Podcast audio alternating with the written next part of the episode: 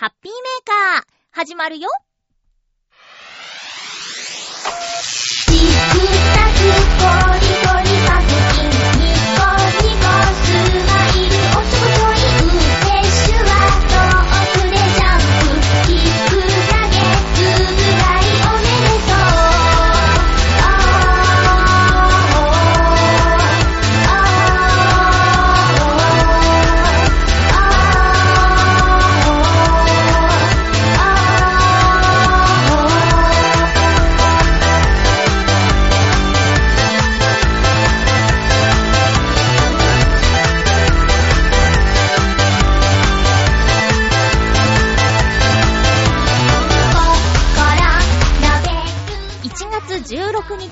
日、まゆっちょのハッピーメーカー。この番組は、ハッピーな時間を一緒に過ごしましょうというコンセプトのもと、ちょわへよ .com のサポートでお届けしております。寒いですね。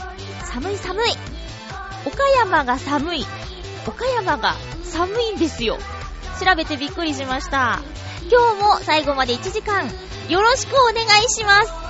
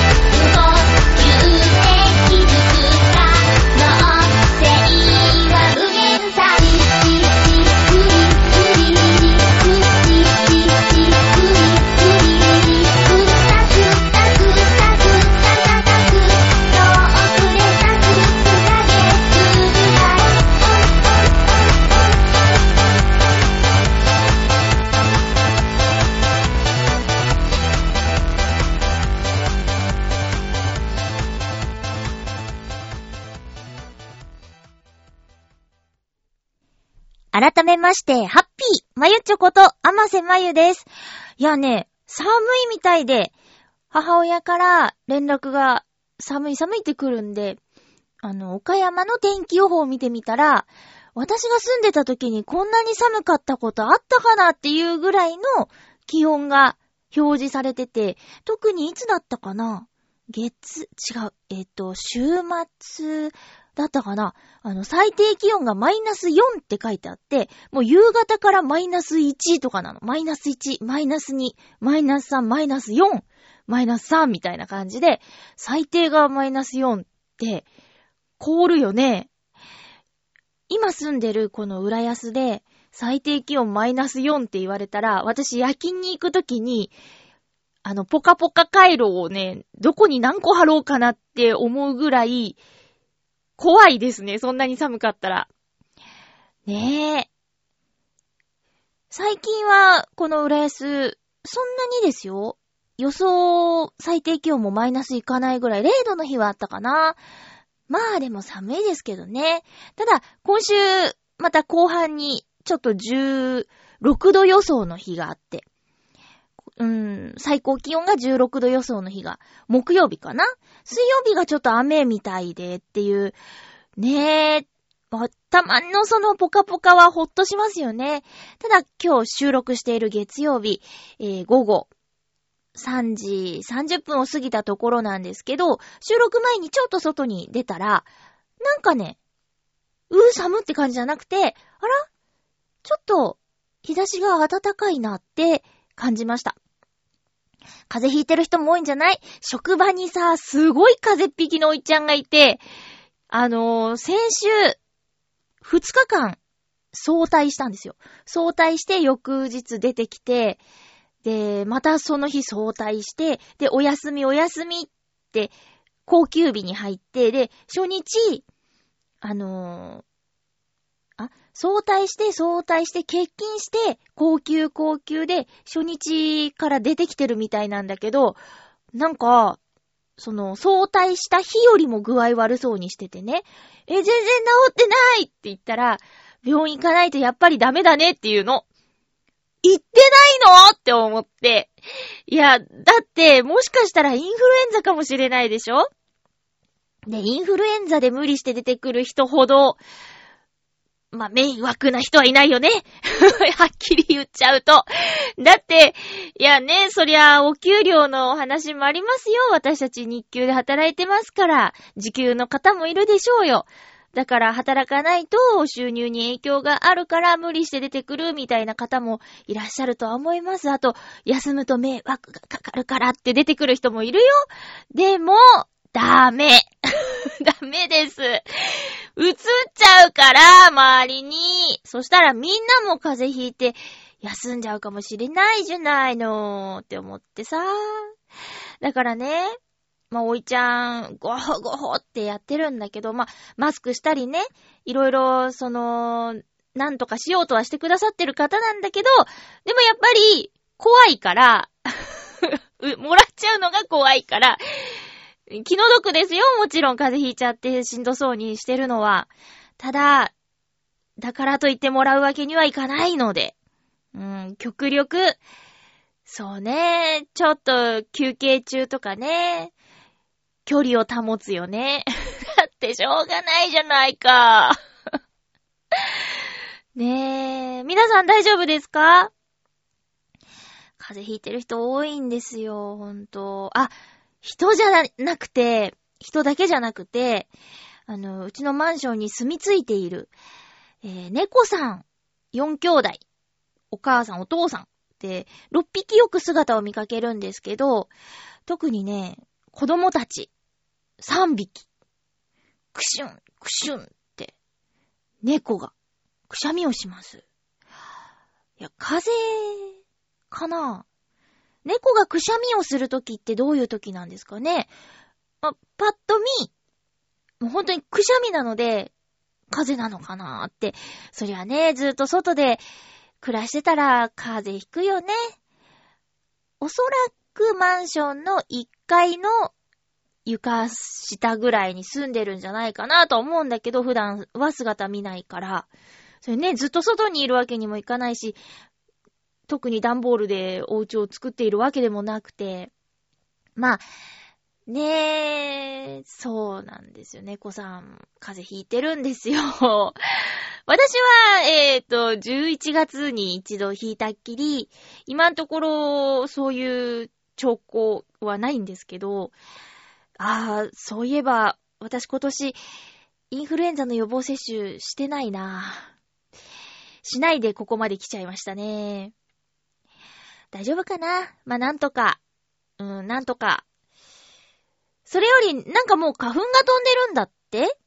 私の、あの、ナレーションのお仕事をでお世話になってるディレクターさんが、毎年花粉症でしんどそうなんですけど、女性の方で。で、今日飛んでませんって言われて、あ、そうなんですかって。まあ、その日は晴れた日だったんだけど、いや、今日飛んでますよって言って。で、鼻もちょっとぐしぐしするし、頭が痛いって言うから、えー、そうなんだと思って。で、これで飛んでるんだったら、私また今年レーザー治療しなくていいのかななんてね。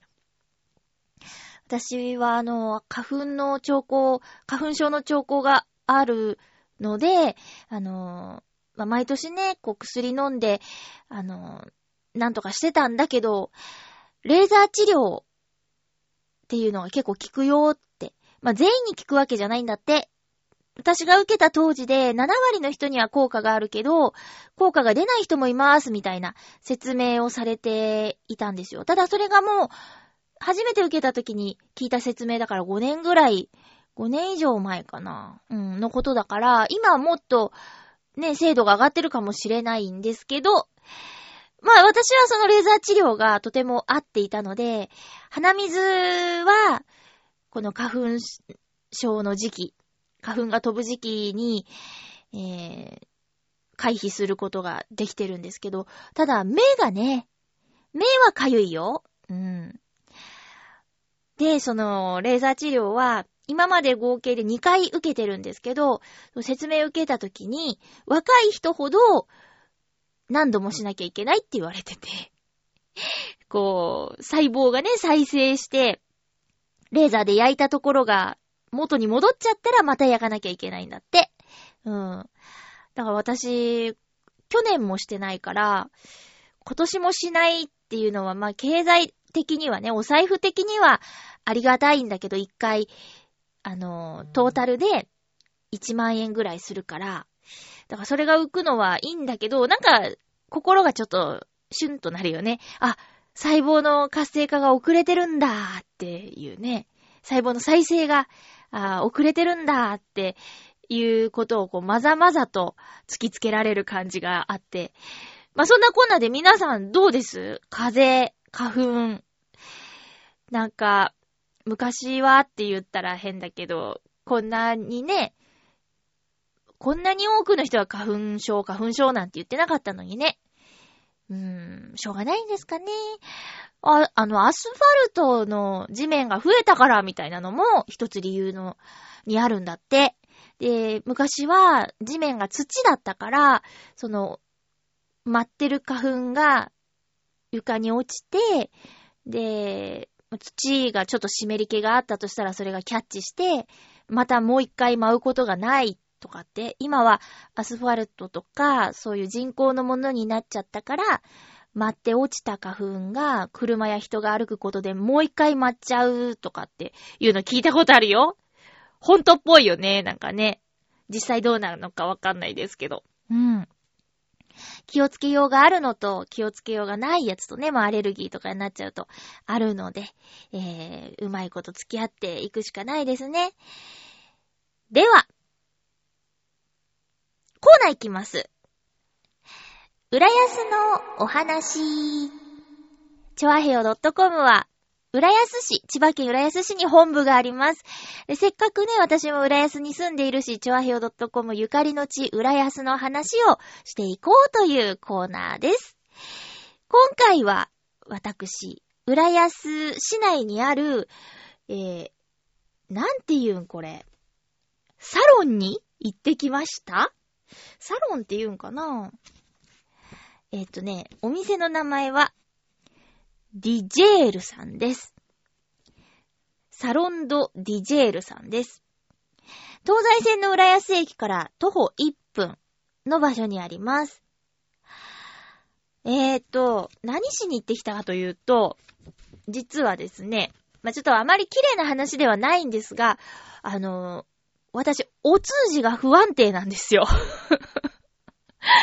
まあ、ぶっちゃけ、そう。でね、ちょっと、ほんとなんか妊婦さんぐらいお腹出てきちゃって、どれくらいお通じがないかしらと思ったら、まあ、5日から1週間ぐらい、ちゃんとないなぁと思って、で、なんだか体が重いし、お腹のそのボコーっていうのも気になるし、ちょっと気分がメールレベルになってきたんですね。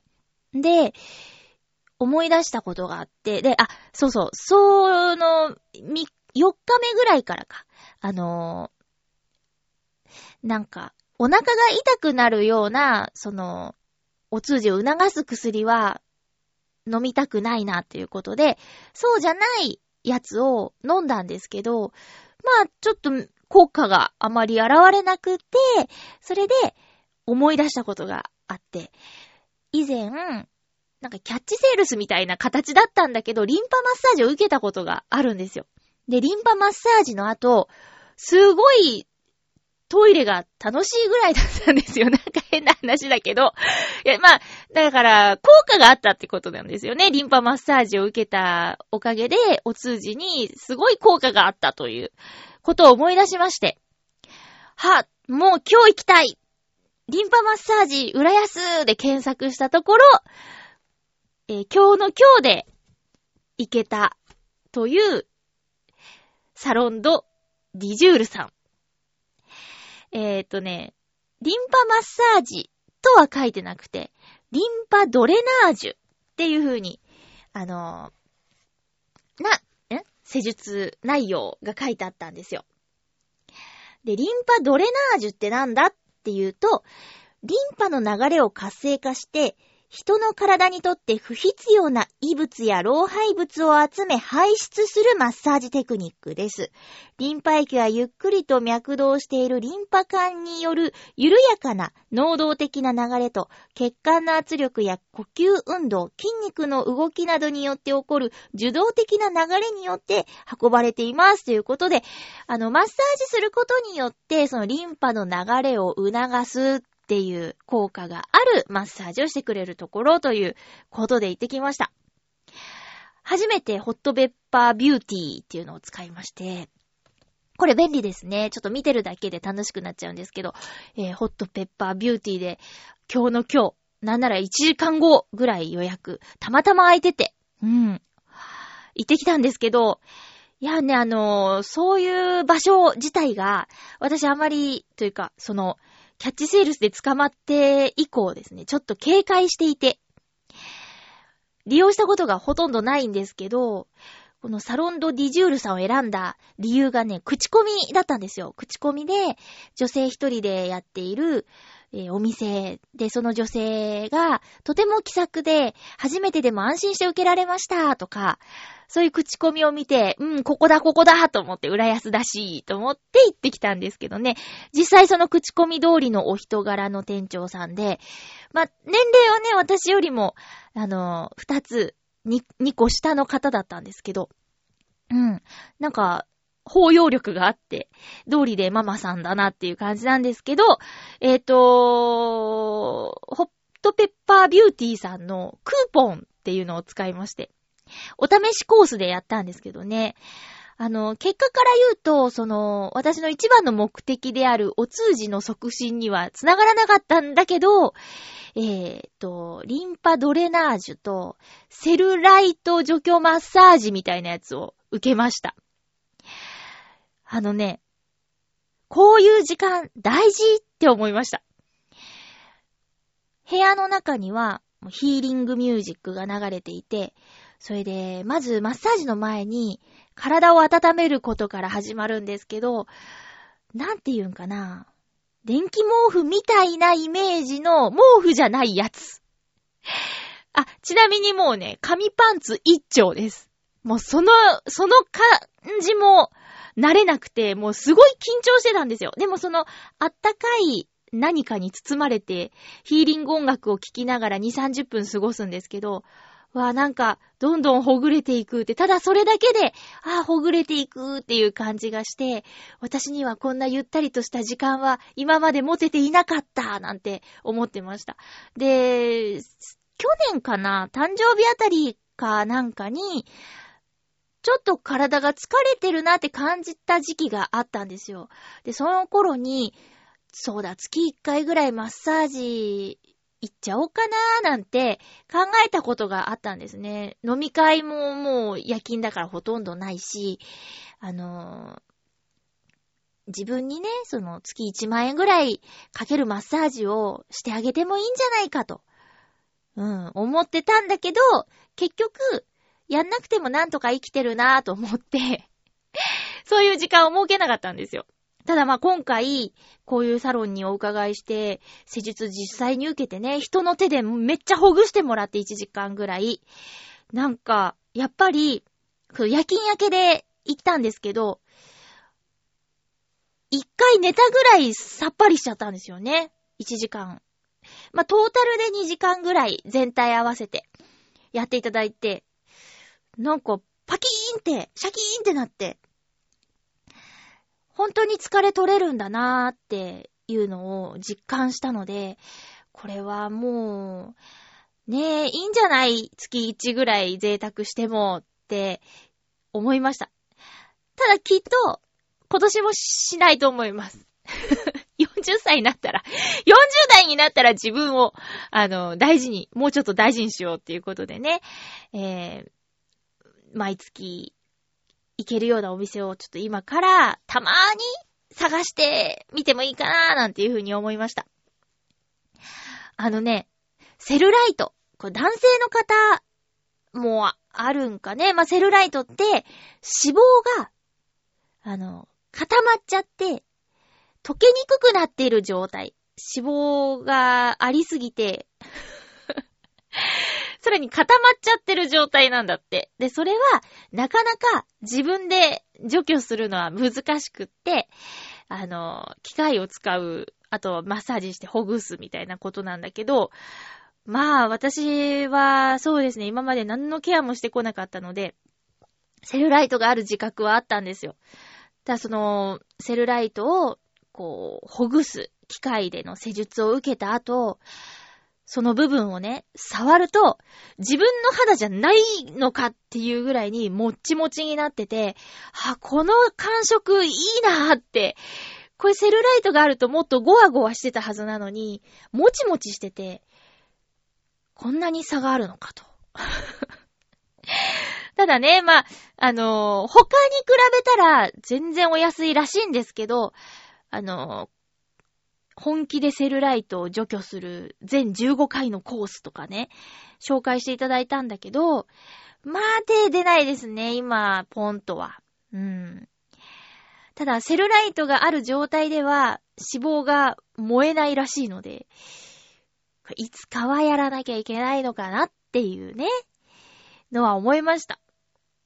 で、そこは、あの、マッサージだけじゃなくて、日頃気をつけた方がいいこと。今回私はお通じが、あの、なくて心配でっていうことで言ったら、こう、カルテじゃないけど、なんか、施術中、施術前に、あの、アンケートみたいなやつがあって、1日にお水どれぐらい飲んでますかとか書くところあって、まあ、多分1リットルは飲んでると思いますって。結構飲んでると思って発言したら、全然足りないですよって言われて、あのーどれだけ出してると思ってるんだみたいなことでね。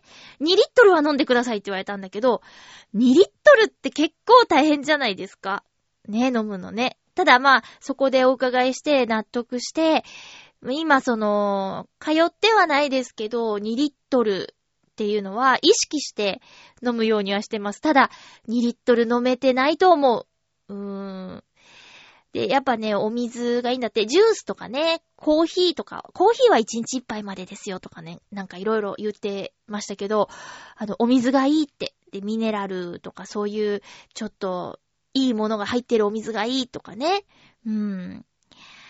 人の体は地球と同じらしいからね、7対3でね、7が、えー水、あ海の部分なんですけど、人の体は7対3で、水分がね、7なんですよって、それをキープ、維持するためには2リットル必要なんだっていう話とかもしてもらいまして、なるほど、なるほどって言って、で、えー、マッサージの効果もあったし、癒しの時間を過ごすことができました。うん。ねえ、面白かったよ。男性ってなかなかそういうさ、整体とか、あのー針とかに行くお友達はいるんですけど、マッサージに行ってきたっていう方の話はあんまり聞かないからね。うん。ただまあ本当に、そう自分でちょっとこう、凝りがあるなーって、例えば足の裏とか触るのと、人に触ってもらうのとじゃ、全然違うなーって思いました。で、自分では気づかない体の異常みたいなやつも、言ってもらってね、え、そうなの？なんて思ったりとかして。私はオフィスワークじゃないから肩こりはないと思ってたんですよ。ただ冬はちょっとこう寒いってキューって肩が上がるから凝ったような感じはあるけど、でもそのマッサージをしてる中で肩がバッキバキですよって言われて。まあだから冬だからっていうのもあるんだろうけどね。で、えっ、と、リンパドレナージュ受けて、えー、光点反射っていうのが出るんだって。それはだから、なんか揉み返しとは違うみたいなんだけど、こう、あざとか、その赤みみたいなやつで、えー、体に現れることがあるって言われたんだけど、私、今ね、こう、肩が、ヒリヒリするの。それあの、下着がちょうど当たる部分が、まあ、肩なんだけどね。そこで、なんか痛えなと思って、こう、よいしょって鏡見たら、なんか赤いんよね。肩が。だこれ光点反射だと思って。効果あったんだって。いうマッサージ体験を浦安でしてきました。だから浦安でできるっていうのが、私また良くって、マッサージ受けたらもうすぐお家帰って、ゆっくりしたいじゃないですか。でもね、どっか遠くで受けたら、また電車乗って帰ってってやんなきゃいけないし、マッサージ受けた後元気になっちゃったら、今度繰り出しちゃうかもしれないしね。うん、だから、家の近く、浦安市内で受けられるっていうのはありがたかったです。えー、サロンドディジュールさん。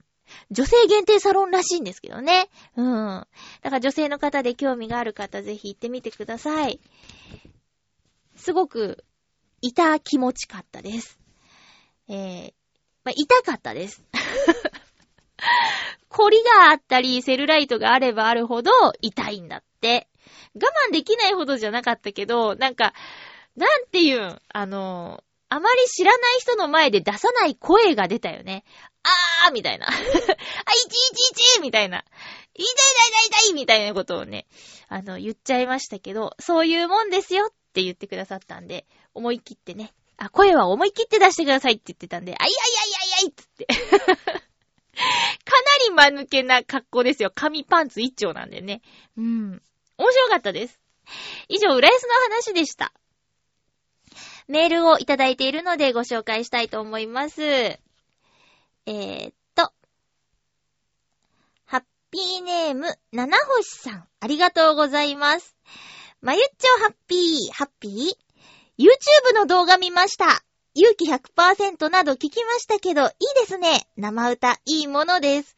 ここ最近 YouTuber でもバーチャル YouTuber という可愛い女の子の映像と声でトークやゲーム実況を展開するコンテンツが出てきましたので、YouTuber もまた別コンテンツが求められる時代なのかなと思ってます。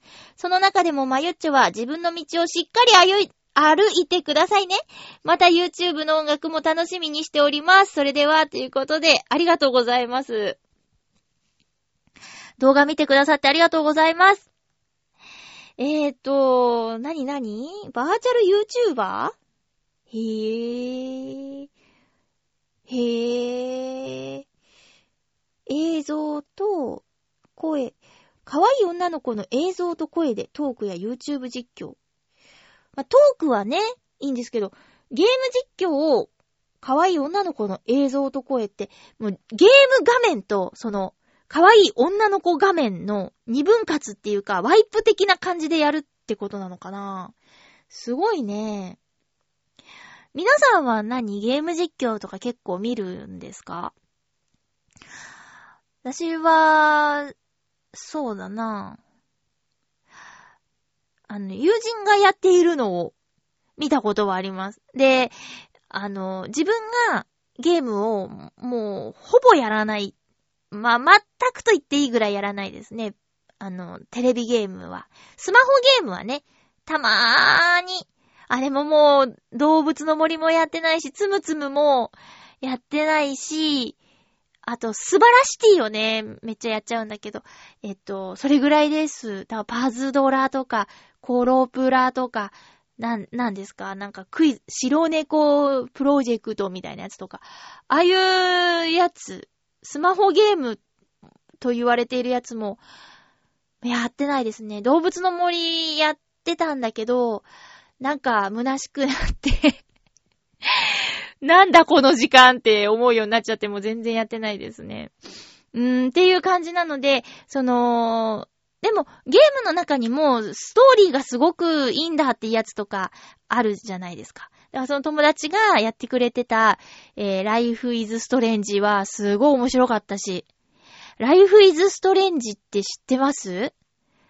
プレステ4かな？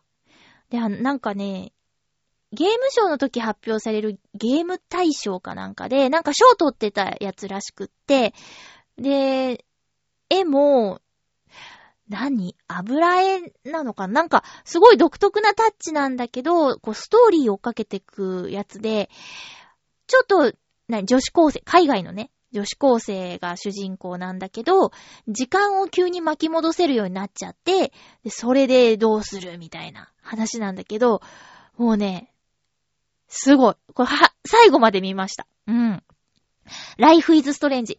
あの、ゲームをする方はぜひプレイしてみるといいと思います。前も言ったかもしれないね。っていう感じ。ゲーム実況。うん。ねえ、弟がさ、あの、虚栄都市っていうのを買って面白かったよって言ってたから、虚栄都市を実況している方の動画もちょっと見てますけどね。自分じゃ絶対できないなと思いながら見てる。結構激しいですよ、虚栄都市。うん。ゲームはやらないななぜなら、ハマるとも誰よりもやっちゃいそうだからです。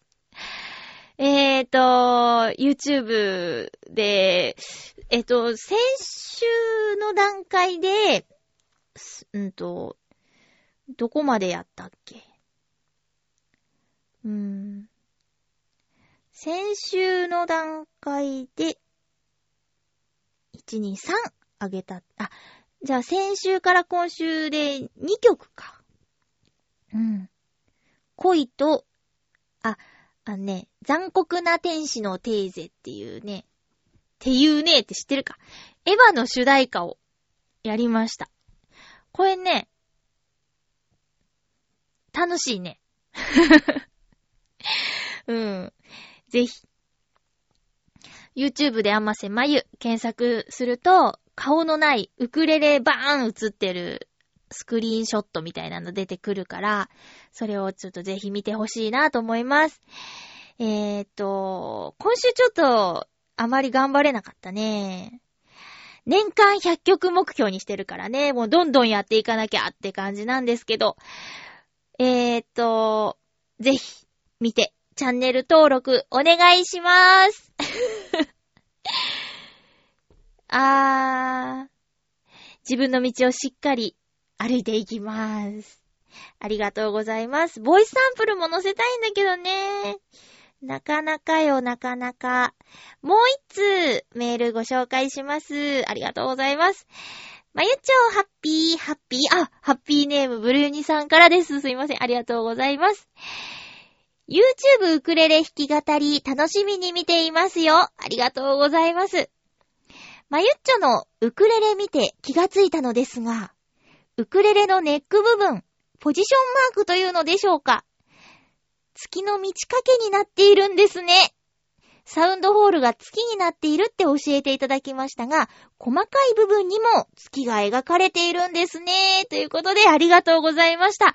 ありがとうございます。よく気づいてくれました。そうなんですよ。うん。あの、ギターとかウクレレにはね、こう、ネックっていうこう長い部分があって、そこに、こう指をこう当てていろんな音を出すんですけど、それの、パッと見て、そこが何フレット目かっていうのをね、わかるように、まあ、よく丸とかついてるんですけど、それが私のこの持ってるウクレレさんは、ただの丸ではなくて、えボディに行くに従って、月がね、満ちていくんですよ。ほほほ気に入ったんです。いいでしょこのウクレレ。かわいいでしょ？なんかね、そう、名前がね、ルナって言うんですよ。まんまと。まんまとっていうか、もうまさしく、ルナ。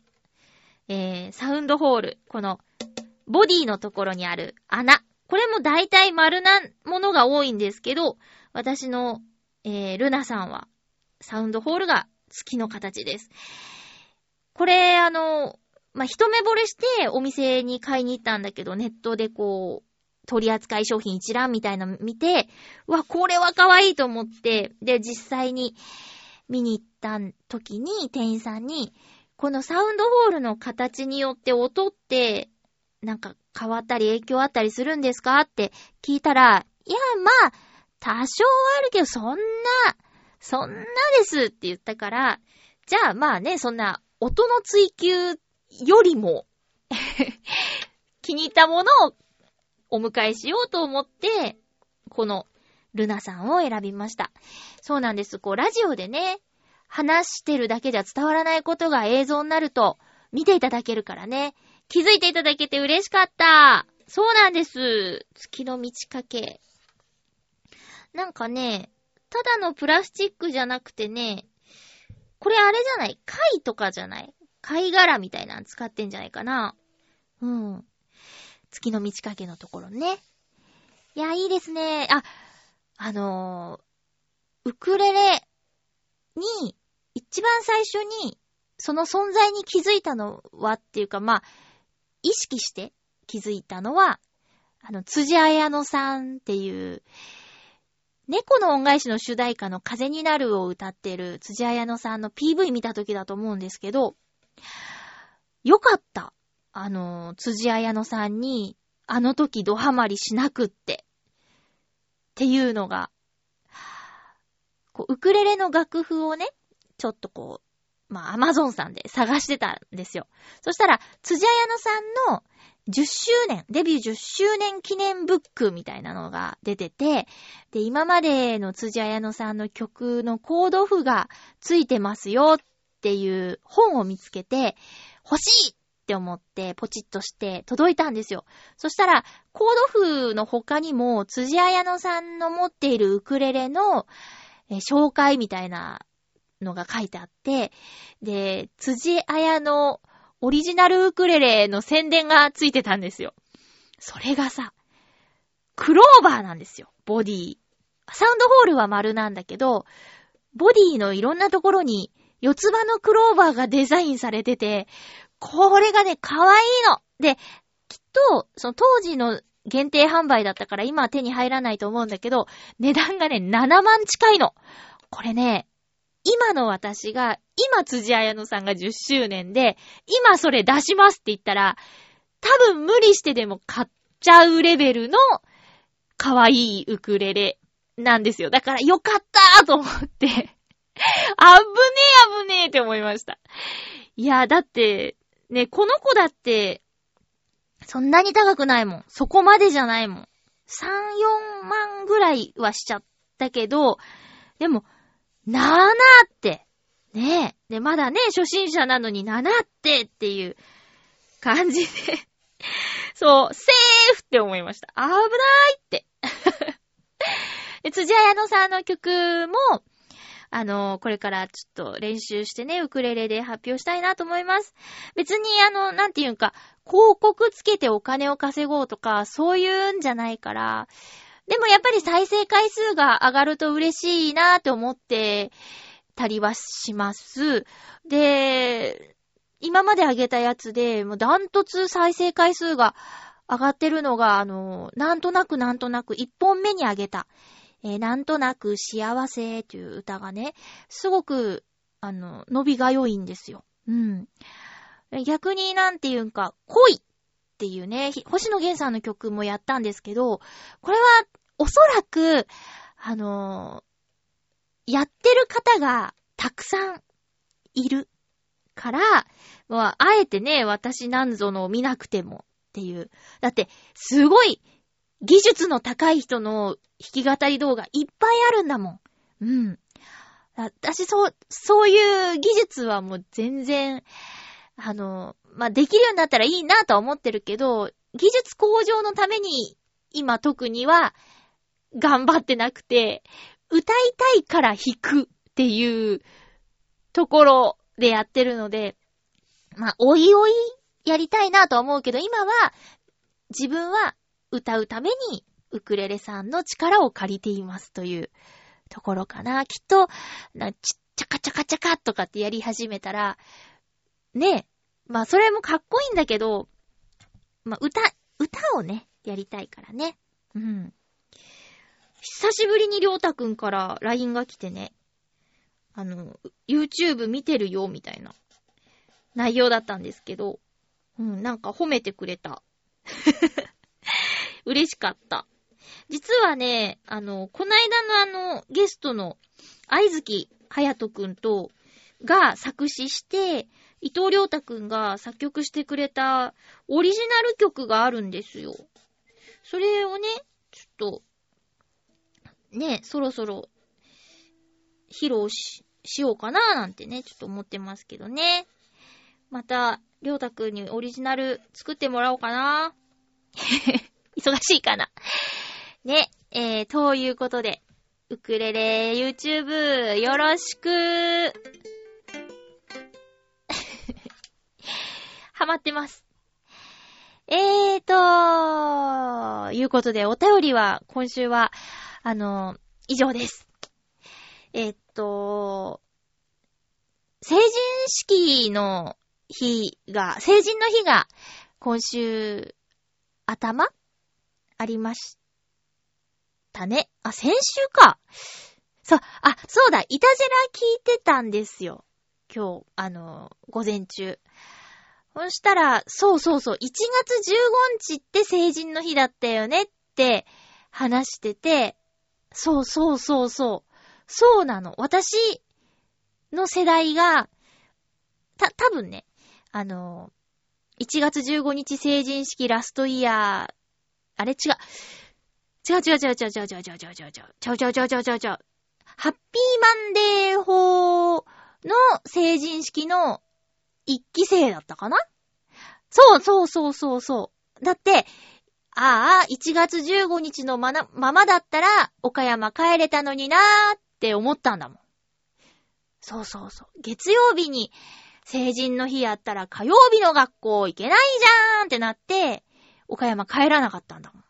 学校優先で。そうだそうだ、そうだった。だから、成人の日は先週だったよね。8とか9とかだったよね。あれ？もっと前？第2月曜日とか言ってたかな。うん。ね。そうそう、ちょっと勘違いしちゃった。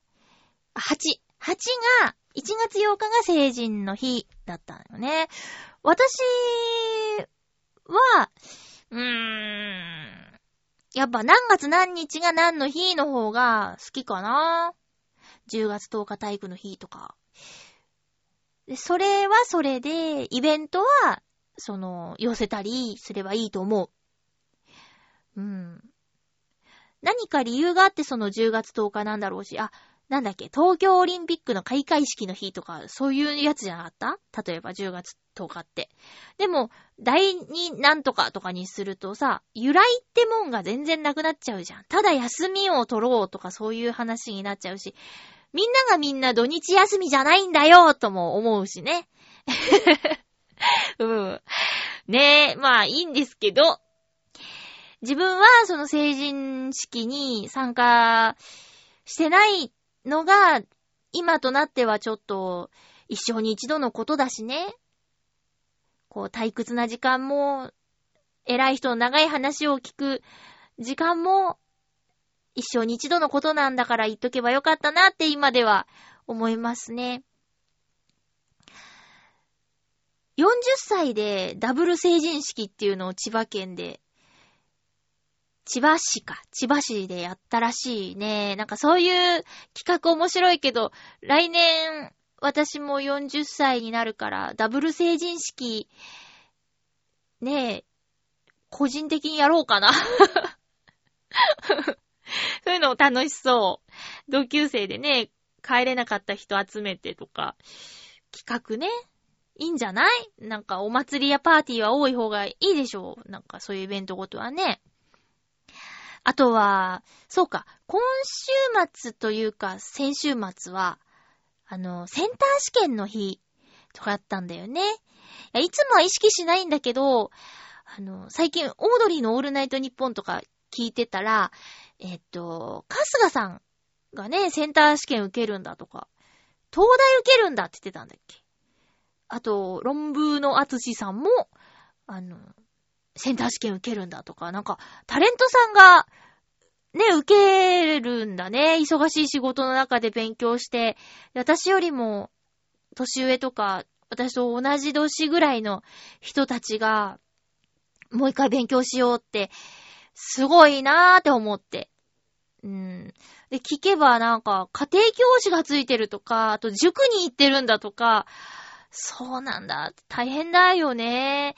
学生さんはさ、勉強することが仕事っていうか、まあ、言葉は悪いけど、勉強だけしてればいいじゃん。学生さんは。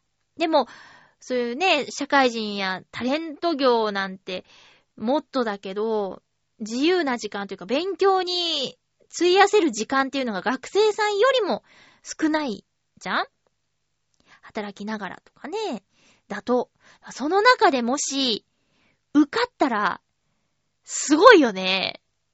だからね、受かってほしいんだよね。そしたら、学生さんにさ、やってやれないことはないんだっていう、背中を見せられるじゃん。それも、かっこいいよね。春日さん特に、スポーツでも結果出してるし、で、お勉強もできたらもう文武両道になっちゃうよ。かっこいいね。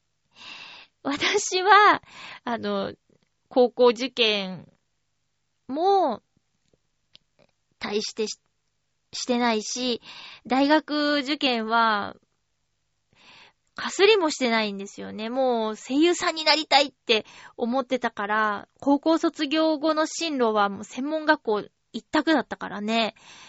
全然やってないから、その大変さとかがなかなか分かってあげられないけど、だから今思えばよ、大学生活っていうのもしてみたかったなぁとは思います。ただ、まあ、大きく狂ってただろうね。変わってただろうね。その、大学へもし、行ってたら。うん。北へは出てなかっただろうね。とかね。そしたら、今のリスナーさんたちと会えてなかっただろうな、とか、いろいろ思うけど。もし大学に行く選択を当時してたとしたら、まあでも当時は気づかなかったんだろうね。4年間を過ごすなら、北海道か沖縄がいいなとかね。いや、これね、今思えばだけどね。なかなか、その、ずーっとってなるとさ、うん、難しいけど、あ、もうね、これ妄想が止まらないよ。あの 大学4年間、例えばじゃあ北海道の大学に通ってる4年間の中で、こう素敵な出会いがあったとしたら、ずっと北海道かもしれないしね。そこで、ね、出会った方と結婚とかなったらさ、ずっと北海道だよ。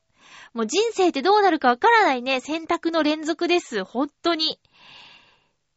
大学、ねえいいなぁなんか、その、ドラマとかで、最近特にあれですよ、過保護の過保護とか見てて、大学のシーンが結構出てきたんだけど、なんかああいう庭でね、学校の、なんていうか、敷地内で、こう、同級生と喋るとか、ああいうのいいなーって。ただ、私服で毎日通うじゃん。あれ大変そうだね。まあ、専門学校もそうだったけど、専門学校は体を動かしたりとかお芝居の勉強とかもあったから、そんなおしゃれにって感じじゃなかったけどね。大学になるともう、すごそう。そういう、うん。綺麗にしなきゃみたいなのすごそう。ね受験生の皆さんもう一踏ん張りですね。何もこんなさ、天気が荒れちゃうようなタイミングで大事な試験とか設定しなくてもええやんって、テレビ見ながら思いますけどね、ニュースとかで雪でちょっとなんか、交通が乱れそうだから受験生の皆さん気をつけてくださいみたいなの毎年知ってるじゃない。あれさ、もうちょっとなんとかならないのかなまあ、秋は台風とかね、夏は猛暑でとかいろいろ季節によってあるけど、まあ、せめてさ、なんていうの、いつがいいの？いつならいいんだ？いつならいいんだろう？あ、でもさ、11月とかになると台風ってよっぽどじゃなきゃ来なくないですか ?11 月とかさ、そのためにだから勉強を早めなきゃいけないんだけど、でも、雪で、こう、足止め食らっていけませんでしたとか、よりはマシじゃない？どうなの？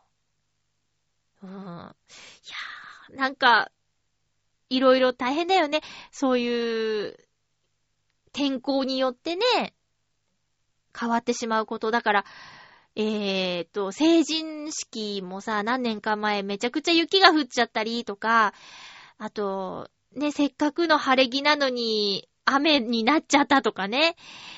そういうのはほんと見てて気の毒だよ。うん、なんか本当に、ね、お天気の神様にお願いしたいよね。そういう日だけはちょっとおとなしくしとってもらえませんかねってね。あら、荒ぶらないでくださいって 思っちゃうけどなえーと、受験、受験って、だから、私はさ、あ、あ、思い出した。なんか知んないけど、なんかなんでだったんだろうわかんないけど、あのー、小学校の時に、中学受験をやってみたことがある。カトリック系の中学校に、ちょっと行ってみたいなーってなっちゃったんだよね。んな、な、あれなんでそうなっちゃったんだっけなそれで、えっと、ん？あれ私、あれ？なんで？え、いつだっけ？塾に通ってたな。なんで塾に通ってたんだろう？うん、ままなんかね、受験したよ。ただ、もう今思えば、甘すぎたけどね。うーん。それに結果、そこに行かなくてよかったって思ってるけど、なんか、え、なんで受験したんだろう？って、わかんないぐらいの理由で受験した受験の経験ある。うん、普通に公立の中学校に行けばいいのに、私立の受験したことある。うん。そうそう、なんかね、かっこよく見えちゃったんだよね、一瞬。その、ねえ。あ、教会に行ってたからかな。教会に、通ってた時期があって、なんかそれも、いろいろ曖昧なんだけど、うん。それでなんか、その、カトリック系の中学があるんだよ、みたいになったのかな。それ受けた。空気に圧倒されてっていうか、まあ、準備も全然できてなかったけど、一応受けましたね。は、そうだあのね、ちょっともう全然話飛んじゃうんだけど、あのー、マッサージ行った時、マッサージ行った時に、出身地、どこなん、どこですかって聞かれて、あ、岡山ですって言ったの。そしたら、え？あ、癖が強いとこだって 言われて、癖が強いやつだって言われて、びっくりしました、私。出身地、岡山ですって言ったら、ああ、桃太郎のとか、あ、きびだんごとか、だったのに、癖が強いところ、みたいな、言われて、千鳥さんすごいって思いました。まあ、どうやらその方はね、アメトークを見ていたみたいなので、あとブルゾンちえみーとか言ってましたけど、桃太郎がどっか行ってしまいました。ねえ、なんかね、それが、ちょっと私は驚いたし、テレビの影響力ってまだまだあるんだなって思ったし、ちょっと、なんかいつもも桃太郎って言われるなーっていうのは、んなんか桃太郎って言われるなーみたいな感じだったんだけど、桃太郎のって言われなかった時に、ちょっと寂しいなって感じたのも事実。ただ、千鳥さんは、私最初ちょっと、なんか怖そうな人だなと思ってテレビ出てきた時に、あの、なんとかじゃーとか言って、岡山、岡山じゃーとかって言ってて、もう岡山のイメージがあの怖い人たちになるのがほんとやだーって思ってたんだけど、最近なんか慣れてきたのか、千鳥さんちょっと面白いって思うようになってで、岡山盛り上げたい芸人の発起人だったりするし、こう、地元を離れて何年も経って、岡山いいとこだなーって思ってきたところに、岡山盛り上げようって、どんどんテレビで言ってくれたり、岡山弁で漫才するって、千鳥さんぐらいなんでしょ今ね。っていうところからなんかいいなーって思って、で、地元の友達にその話したの。あの、岡山出身って言ったら、癖が強いとか、千鳥のって言われたって言ったら、私も千鳥好きって地元の友達も言ってて、すごいな、千鳥さんって。で、なんか冠番組の MC するんでしょ？えっと、スマスマの後々番組。すごいね、MC。ねえ。やっぱなんか、地元離れても、地元愛少しあるみたいで 岡山のみんなとの飲み会の時もやっぱり楽しいし、地元のどこどこの話とか昔の話とかなったら盛り上がるからね。なんだかんだで、岡山、住みやすいと思うよ。車さえあればね、車は必要ですよ。それだけ言っとこうかな。あとは本当にもう何度も言うけど、あの、天才が少ないですね。台風が直撃することも、まあ、他に比べたら少ないし、で、地震もね、ただまあ、何年か前、広島で、広島じゃないか、鳥取で大きいのあった時、岡山も結構揺れたけど、でもまあ、少ない方だと思うよ。うん。で、ね、浦安にいるともう津波来たらアウトだけど、岡山に住んでて津波にやられることはまずないですね。と思わない？ねえ。いや、岡山も津波の被害すごかった言うたらもう四国消えてますからね。そんなことになったら。だからまあ本当にこう、老後老後。いや、何もないから、穏やかに暮らしたいなーっていう方には、いいなって思ってたんだけど、この冬の寒さを見ると、そう、なんか、寒いんだ、岡山って、って今ちょっとなってます。えー、そんなこんなで、そろそろお時間です。次回は、1月23日の放送を1月21日に収録する予定です。テーマは特に設けてませんので、えー、何か話したいことがあるよという方は、えー、メールください。普通を溜まってます。よろしくお願いします。ウクレレイマジネーションライブは今週末配信したいと思っていますので、懸命にウクレレライブ聞きたいよっていうことを書いてですね、ハピメ .mail.gmail.com の方までメールください。えっと、金曜日を目指しています。金曜日までにメールくださった方には、えー、金曜日、木曜日までか。木曜日いっぱいですよね。木曜日いっぱいまでにメールくださった方に、えー、ウクレレイマジネーションライブを送りたいと思います。もしかしたらちょっとね、フライングで早く送っちゃうこともあるかもしれませんが、えっと、2、3日以内にね、到着から2、3日以内に受信してください。ダウンロードしてください。えー、ということで、ウクレレの動画も、あの、ちょっと波はあると思う。なんか、いっぱい撮れたからどんどん上げちゃうときと、あの、なかなか撮れなくて空いちゃうときとあると思うんですけど、最終的に100本目指して頑張ります。えー、お送りしてきました、ハッピーメーカー。そろそろお別れのお時間です。あれ？よいしょ。はーい。今やりたいことがね、このウクレレ動画ももちろんやるんですけど、えっと、せっかく YouTube チャンネルを作ったので、例えばよ、洋一郎さんの浦安の猫ザネのミケ歌ってみたとかやりたい。今度、チョアヘヨのね、新年会でお会いできるかもしれないから、その時にちょっと交渉したいなと思ってます。あと、ミッチェルさんの歌とかも、あの、歌いたい。で、ミッチェルさんの歌歌ってみた、やりたい。とかね、いろいろ思うことあります。お相手は、まゆちょこと、あませまゆでした。体に気をつけてまた来週、ハッピーな時間を一緒に過ごしましょうハッピー明日には、二人並んでいるよ。遠くまで